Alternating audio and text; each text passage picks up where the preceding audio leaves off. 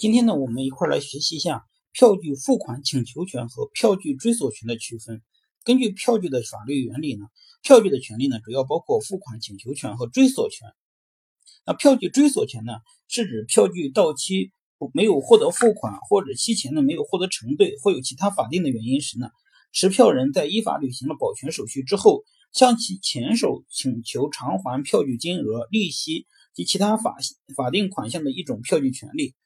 票据追索权呢，是以加强保护持票人票据权利为目的而设定的一种权利。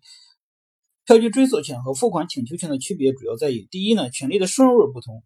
付款请求权呢是第一位的票据权利，持票人必须先行使付款请求权。如果该请求权得以实现，则追索权呢就没有存在的基础。而票据追索权呢是第二位的票据权利，在付款请求权得不到实现时。权利方呢方可享有票据追索权，该权利带有补充性。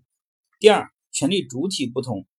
付款请求权的权利人可以是收款人、最后的被背书人、汇票本票中付款后的参加付款人，而票据追索权的权利人则可以使是票据的最后持票人、履行了清偿义务的被追索人。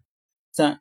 当事人不同，付款请求权的对方当事人只能是票据第一义务人或关系人。汇票中的承兑人呢为第一义务人，未承兑的呢付款人呢是为关系人，本票的出票人为第一义务人，一般呢不存在关系人。支票中呢没有第一义务人，与出票人办理支票存款业务的银行呢是该票的关系人。付款请求权的对方当事人呢只有一个。根据我国票据法第六十一条第一款以及第六十八条的规定，被追索人主要包括出票人、背书人和其他票据债务人。汇票的出票人、背书人、承兑人和保证人对持票人呢承担连带责任。第四，权利产生的时间不同，到期日届满付款请求权产生，而票据追索权则是在付款请求权不能实现或者无法满足时呢方才产生。第五，权利范围不同，付款请求的权利范围即权利人请求给付的金额为票载金额，而票据追索权权利人请求给付的金额则包括票载金额。利息损失和取得有关拒绝证明、发生通知书的费用等。六、行使次数不同。一般而言，付款请求权行使一次获得满足后即行消灭，而票据追索权呢可以多次行使，直到票据上的最后债务人清偿票据债务为止。第七，诉讼时效不同。我国票据法第十七条规定呢，持票人对票据的，